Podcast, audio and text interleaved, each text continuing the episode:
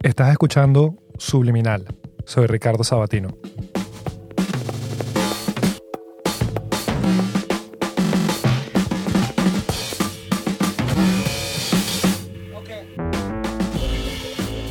Y en el episodio de hoy vamos a estar hablando sobre el coronavirus y cómo tiene muchas cosas que se relacionan con algo que vivimos todos los días, que es la viralidad, la inmunidad y cómo seguimos adelante después de esto. Antes de empezar, respiremos profundamente. Ok. Se supone que este episodio iba a tratar sobre las elecciones eh, americanas que están sucediendo en las elecciones primarias del Partido Demócrata aquí en Estados Unidos. Y normalmente no existe nada en este planeta que sea más importante que unas elecciones en Estados Unidos. Es fácilmente el evento más importante en la geopolítica mundial por mucho, porque el jefe de Estado de Estados Unidos tiene peso en absolutamente todas las decisiones importantes que pasan en el planeta Tierra o por lo menos mete la mano en la mayoría de esas decisiones importantes. Sin embargo, aparece el coronavirus, que es un evento que sucede una vez cada 100 años, que simplemente ha opacado absolutamente todas las noticias y todos los acontecimientos que pueden suceder a su alrededor. Y asociado a esto, hay muchos conceptos que aplican a cosas que vemos todos los días. Y me parece infinitamente interesante eso. Por ejemplo, lo primero que yo no soy una persona pesimista, pero intento siempre buscar respuestas. Y lo primero que me pregunto cuando veo esto del coronavirus es, ¿cómo se acaba?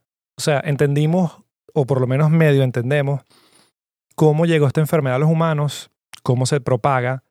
Eh, las noticias están empeñadas en, en decirnos a cada segundo dónde hay casos nuevos, que es necesario ahorita. Pero ¿cómo se acaba? Y hay dos opciones. O sale una vacuna y la llevamos a la mayoría de la población humana o sucede una inmunidad de grupo natural, que fue como acabó la última pandemia en 1918, que es que a la mayoría de la población humana tiene que pasar por este virus, desarrollar anticuerpos y simplemente el virus para porque no tiene, no tiene forma de saltar tan rápido de persona a persona sin encontrar a alguien que ya sea inmune.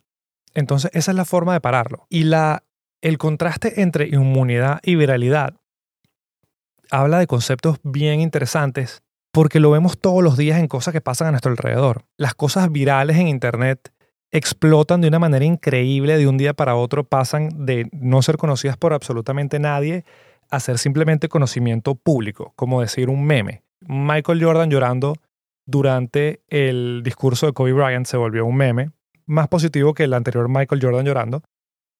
Pero algo viral no quiere decir que quede con uno. Por ejemplo, si te pregunto, dame tres memes que viste en el 2018, no se te ocurren ahorita. O no es tan sencillo, porque es contenido viral, pero no es contenido de, de fuerza, no es algo que queda contigo.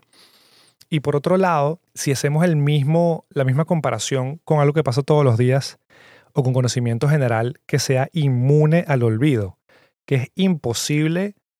O sea, ¿qué productos existen allá afuera que no hay forma que se te olviden? Porque simplemente son parte de la raza humana. O por lo menos en Latinoamérica, todo el mundo sabe que es la marca Q-Tip o cotonetes, que son estos palitos con algodón que, te, que no deberías usar para limpiarte los oídos, pero todos lo hacemos.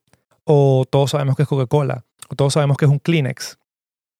Son marcas que llevan tanto tiempo allá afuera y son conocidas por tantas personas que son inmunes al olvido. Simplemente es algo estándar. Y nada más puede suceder con algo que ha sobrevivido muchísimo tiempo.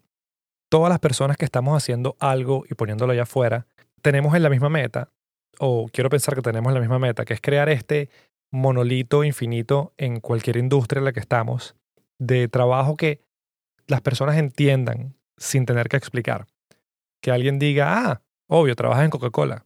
No hace falta hacer más explicaciones. O, oh, hiciste el podcast subliminal, obvio. Pero el nivel de esfuerzo que requiere llegar hasta ahí es mucho más alto que el nivel que requiere que algo se, se haga viral. Porque estás buscando es crear inmunidad y eso solo se hace de persona a persona. También otra cosa muy interesante es que estamos en la primera época del planeta donde un evento como este se encuentra con el Internet. que es la única fuerza que viaja tan rápido comunicando la información. Entonces uno entra en, este, en esta paranoia autoinducida por sobrecarga de información, porque así no lo estés buscando, estás viendo dónde está el virus y qué está pasando a toda hora. Si prendes la televisión está ahí, si abres redes sociales está ahí, si hablas con alguien por mensaje de texto o por WhatsApp está ahí. Es imposible no estar informado de lo que está pasando a menos que no quieras estarlo o no tengas comunicación con el mundo exterior. Aparte de todo esto, pasa también un fenómeno que es que todo el planeta está hablando del mismo tema al mismo tiempo y todos estamos prestando atención a lo que está pasando. Es un momento muy peligroso para los gobiernos del planeta porque un gobierno solo funciona cuando es una campaña de marketing efectiva, que es cuando la mayoría de la población está de acuerdo con lo que tú estás proponiendo, te compran lo que estás haciendo. Algo como esto lo vuelve frágil, porque un mal manejo hace que las situaciones cambien rápidamente. Lo primero que se me ocurre es, en Estados Unidos está el ejemplo perfecto de las consecuencias que puede tener el coronavirus. Hay dos candidatos que se están, que se están lanzando. Bueno, hay más de dos candidatos, pero los dos candidatos más grandes del Partido Demócrata que quieren ser presidentes son Bernie Sanders y Joe Biden. Bernie Sanders tiene esta campaña basada en el socialismo nórdico, en que todo el mundo tiene que tener educación gratuita y em, seguro médico gratuito, entre otras cosas, pero esa es como que la base de su campaña. Y eso es algo que normalmente choca mucho con el pueblo americano, porque no es la forma de vida que se ha llevado aquí siempre. No menciono cuál es la base de Joe Biden porque él es el establecimiento actual demócrata. Simplemente quiere mantener las cosas como están y mejorarlas, pero no es un cambio de vida radical comparado a lo que estamos haciendo en este momento. Entonces, la salud pública se vuelve un tema muy, muy fuerte que tocar durante las elecciones. Y pasa el coronavirus. Y ahora se convierte en un problema político para el Partido Republicano, porque los demócratas no están intentando empeorar el problema, pero están dejando claro de que todos los errores que puedan suceder en el gobierno manejando esto son culpa de Donald Trump, porque estamos en año de elecciones y les conviene. Y se vuelve esta campaña de marketing gigantesca, donde hay un tema, hay un lado que tiene la responsabilidad absoluta de que esto salga bien y hay otro lado buscando cualquier error para usarlo como un punto en un debate. Sea Bernie Sanders o sea Joe Biden, alguien del Partido Demócrata lo va a usar y lo va a politizar. Y se vuelve más que un problema de salud, se vuelve un problema de conversación nacional. Es importante darse cuenta de cosas como esta a la hora de escuchar noticias y a la hora de escuchar cosas que puedan ser falsas, porque siempre hay que tener en mente cuál es el contexto, qué está pasando detrás de esto y lo más, lo más sensato que uno puede hacer en estos momentos es simplemente buscar información en lugares que sean ajenos a todas estas cosas. La Organización Mundial de la Salud no tiene nada que ver con las elecciones americanas y la información que estén poniendo allá afuera no va a estar influenciada por un gobierno.